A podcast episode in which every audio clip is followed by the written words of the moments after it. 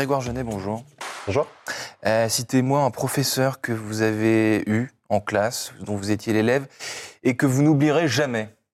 Euh, Et pourquoi vous n'oublierez jamais ce, ce- ce monsieur, cette dame Dites-moi Je tout. pense que c'est un professeur que j'ai eu euh, en dernière année à l'école polytechnique qui s'appelle Mathieu Rosenbaum, qui est professeur de mathématiques. Vous le nommez en plus, c'est élégant. Bah oui, oui, je l'ai bien aimé, donc Ouais. le nommer.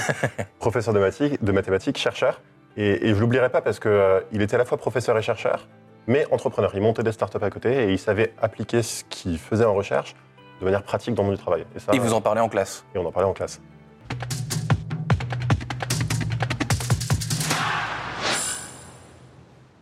Bonjour à tous et bienvenue au Talk Décideur du Figaro avec aujourd'hui mon invité en face de moi, Grégoire Genet, cofondateur euh, de la Albert School, une école de commerce alternative d'excellence, dites-vous, ai-je lu, euh, centrée presque exclusivement, et ça c'est intéressant, sur la data. Alors, deux questions. Pourquoi est-ce que euh, votre école porte ce nom, Albert School? Qu'est-ce que ça signifie? Euh, Et d'où vient ce projet euh, un peu fou? Je dis un peu fou parce que dans notre pays, un petit peu encore très traditionnel en matière de diplôme, euh, j'ai posé beaucoup trop de questions en fait. Alors dites-moi, Albert School, pourquoi? Et euh, ce déclic Alors, Albert School, au départ, euh, on cherchait un prénom parce qu'on on en avait marre des noms d'écoles qui sont une succession de lettres qui veulent rien dire. Oui. On, on s'en sort plus. Donc un prénom, on s'attache plus à un prénom. Et puis Albert, bah, c'est venu d'Albert Einstein, ça renvoie à l'excellence. Puis c'est un prénom quand même un peu désuet, un peu ringard en Mhm. France, et du coup on l'oublie pas. Et qui va revenir à la mode peut-être chez les nouveau-nés bientôt. hein, parce que c'est- Probablement, C'est le sens. C'est le, sens de l'histoire. Euh, le, le déclic, les, les prémices de, de- Albert School, c'était c'était quoi? C'était avec vous, j'imagine, avec votre associé. Euh, Qu'est-ce qui vous a motivé Qu'est-ce qui vous a fait croire que eh ben, ce projet était, était viable? C'est un projet qui a, qui a mûri dans le temps.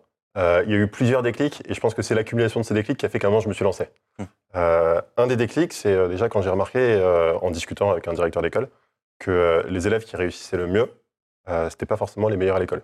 Je me suis dit, c'est bizarre, parce que l'école, elle prépare quand même à travailler, et normalement, les meilleurs, ça devrait être les meilleurs après. Bon. Je me suis dit, il y a peut-être une déconnexion en fait, entre l'école et le monde professionnel. Premier déclic.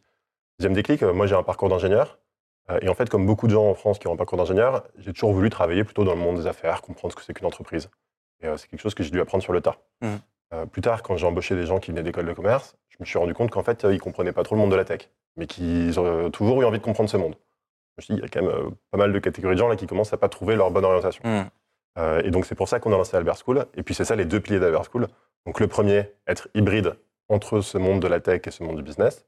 On, appelle ça du business et de la data. Mm. Euh, et le deuxième pilier, c'est d'être une école très professionnalisante, très concrète, tout en étant une école d'excellence. Puisqu'en France, professionnalisation et excellence, ça a tendance à être un peu antinomique. Bah, c'est ce que vous venez de me dire. Et justement, ce qui est intéressant, c'est comment est-ce que, dans un pays comme la France, vous comptez réussir euh, à implanter, donc non pas des lettres euh, qui se suivent et qui n'ont aucun sens, mais un prénom et donc une, école. Euh, vous dites excellence, ce qui est un terme ambitieux, quoi, au milieu de toutes, euh, de toutes ces structures un petit peu, un petit peu grandiloquentes euh, dans lesquelles euh, on, vit en France. Comment est-ce que vous comptez installer votre marque, ju- justement? Alors, il y a- deux choses dans l'excellence, et je reviendrai sur la marque puisque c'est la deuxième chose. Mais la première chose dans l'excellence, c'est l'excellence du produit. Euh, donc, euh, c'est euh, sélectionner des élèves qui sont ambitieux, qui veulent aller loin, qui ont du potentiel. Donc, ça, on le fait. Et puis après, c'est leur offrir un produit, mettre en face d'eux des professeurs, une pédagogie, un curriculum qui permettent de les amener là où ils veulent aller. C'est la première chose. Et c'est essentiel pour installer une marque sur le long terme. Bon, et ensuite, il faut la lancer, cette marque. Et pour lancer une marque, quand on vient de nulle part, eh ben, il faut s'associer à d'autres marques très, très fortes.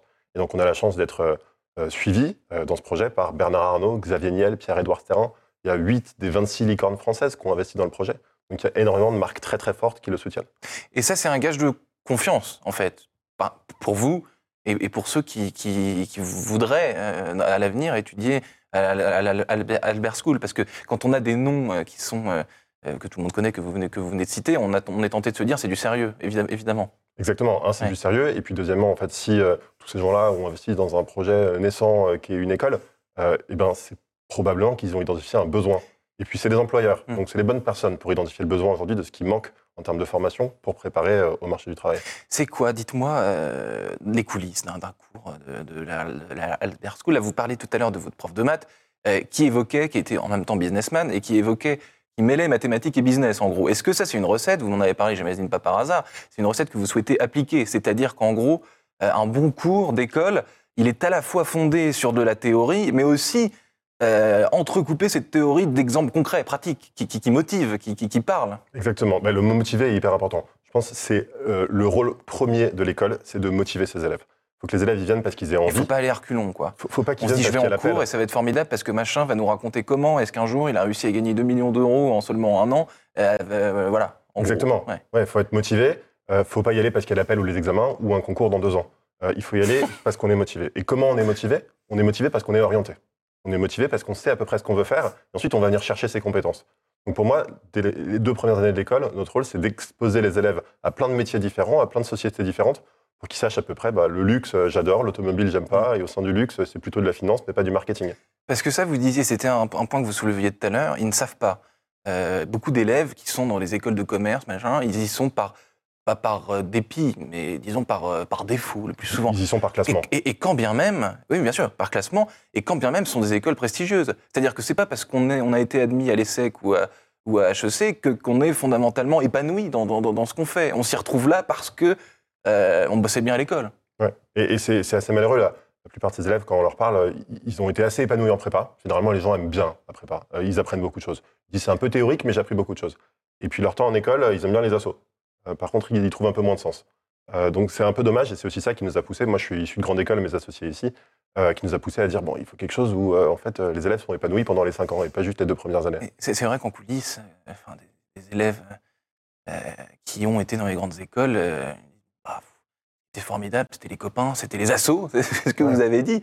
Mais il- rarement, il y a des très bons profs évidemment dans ces, dans ces écoles-là, évidemment, sinon ce serait quand même le monde à l'envers, et c'est pas tout à fait le cas euh, tout de même. Mais euh, les bons moments, euh, les moments enrichissants, c'est les copains, c'est les assos, c'est ça quoi. Ouais. Et, et je pense qu'il y a des choses qu'on ne dit pas assez. Euh, quel est l'objectif de ces professeurs? Donc, il y a des très bons professeurs dans ces écoles-là. Euh, comment sont-ils incentivés? Généralement, ces professeurs-là, ils touchent des primes en fonction du nombre d'articles de recherche qu'ils publient. Mhm. Le système qui est mis en place pousse les professeurs à plus s'occuper de leur recherche que de leurs élèves. Euh, et, et je pense, enfin, il n'y a aucune boîte privée euh, qui est gérée avec un désalignement d'intérêts entre ceux qui produisent le service et ceux qui consomment le service. Ça n'a aucun sens. Mhm. Euh, nous, nos professeurs, leur unique but, la seule raison pour laquelle on les prend à Albert School, c'est pour former nos élèves et les emmener loin. Est-ce que vous chassez des, des profs dans, dans- dans- dans- dans ces écoles dont on vient de parler? Euh, Comment est-ce que vous... Alors, vous allez m'expliquer deux choses. Comment est-ce que vous chassez? Parce qu'on peut parler de chasse de, de professeurs, hein, parce que pour faire venir des élèves, eh ben, il, faut, hein, faut à la fois euh, des, promesses, vous allez dire, un produit euh, d'excellence. Et surtout, comment est-ce que vous concevez une journée type de cours? Euh, Est-ce que c'est du 9h-18h euh, classique ou est-ce que c'est plus hybride, pour citer un terme très à la mode? Alors, les professeurs, on a de la chance, il y en a beaucoup qui nous contactent pour venir enseigner chez nous. Puisque la plupart de nos professeurs sont des intervenants, c'est des gens qui bossent et qui viennent enseigner de manière très concrète ce qu'ils font. Ces gens-là, d'habitude, ils ont envie de transmettre, donc ils enseignent déjà, à droite, à gauche. La plupart des, des universités où ils enseignent, en fait, euh, met plus en avant les enseignants-chercheurs. Et eux, en tant qu'intervenants, ils sont vraiment considérés un peu comme des sous-profs. Enfin, c'est comme ça qu'ils le ressentent. Euh, et donc, nous, quand on leur dit, bah, on est une école, c'est vous qui allez être les stars, c'est vous qu'on qu'on va mettre en avant, et les élèves, ils viennent là pour vous écouter, ils sont ravis. Donc, on est contacté par énormément de profs, et la réalité, c'est qu'on a plus un job de filtre, de sélection pour les professeurs, que de chasse. Hmm. Euh, Donc la starification des profs, c'est... ah, Enfin, ça, ça, ça- marche. Enfin, la, la, bon, la starification. la mise en valeur, quoi. C'est- le- c'est- le- Honnêtement, c'est franchement, c'est- traiter les profs comme euh, une entreprise euh, euh, ambitieuse traiterait ses salariés, Mm. quoi. C'est-à-dire bien, les traiter bien, les respecter, euh, les aider sur la pédagogie. Mm. C'est-à-dire que moi, j'ai un professeur, par exemple, un professeur de Python qui est venu chez moi, qui enseignait déjà dans d'autres écoles, Mm.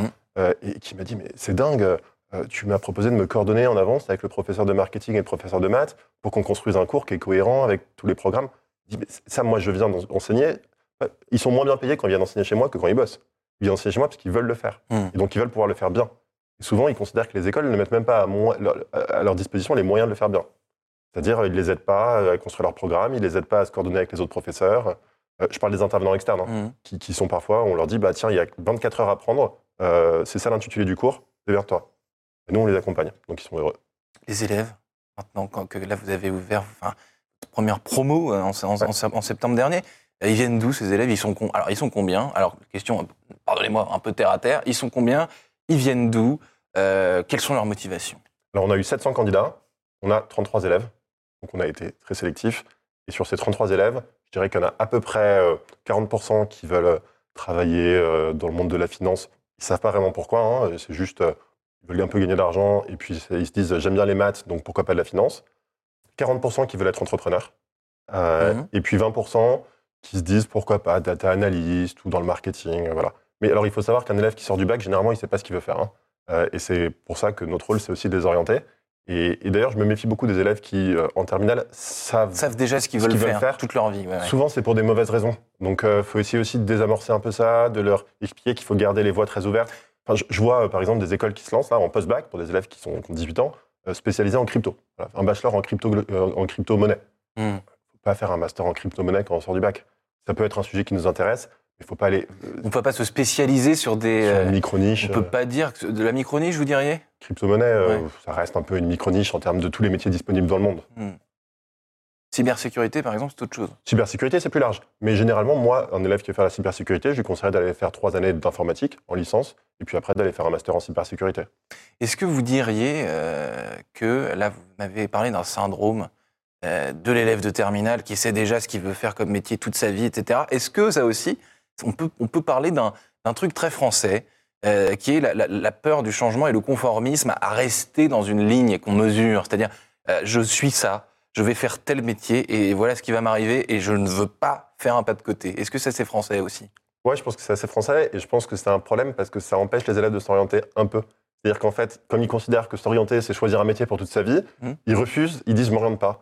Euh, alors parce qu'on leur demande, on leur demande de trouver des pistes de vaguement secteurs, grandes thématiques qu'ils aiment bien, et puis petit à petit de se spécialiser.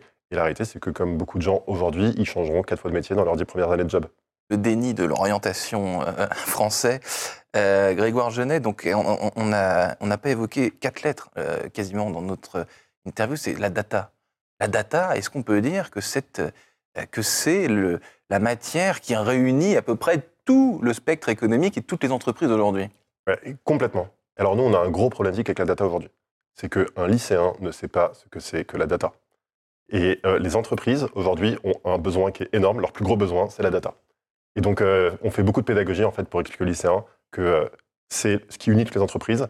C'est pas un gros mot, c'est pas être codeur derrière un ordinateur, mais Ouais. c'est de l'information, c'est magnifique, et puis il faut savoir l'exploiter pour toutes les entreprises. Parce que là aussi, on est très prisonnier de, de cette image de monsieur avec la capuche, euh, tout un univers finalement. Complètement. Alors que euh, si je prends un autre exemple, ben, euh, un trader à New York aujourd'hui, c'est quelqu'un qui fait de la data. Euh, le directeur marketing de Louis Vuitton, c'est quelqu'un qui fait de la data. Donc euh, tout le monde fait de la data aujourd'hui, et pour ne pas se fixer de, de plafond de verre dans sa carrière, il faut maîtriser ces concepts. Donc tout le monde, en fait, travaille avec de la data, mais sans en avoir pris conscience, enfin, Alors à ce niveau-là, ils en ont tous pris conscience. Mais Euh, en termes de formation. en termes de formation, bah, elles n'existaient pas à l'époque. Et, et les jeunes, en fait, nous, les parents, souvent, quand ils viennent en journée portefeuille chez nous, ils disent la data, euh, ça c'est top, euh, aidez-nous à convaincre notre fils. Grégoire Genet, peut-être vous avez convaincu des gens qui nous regardent. Merci infiniment d'avoir répondu à mes questions. Merci beaucoup.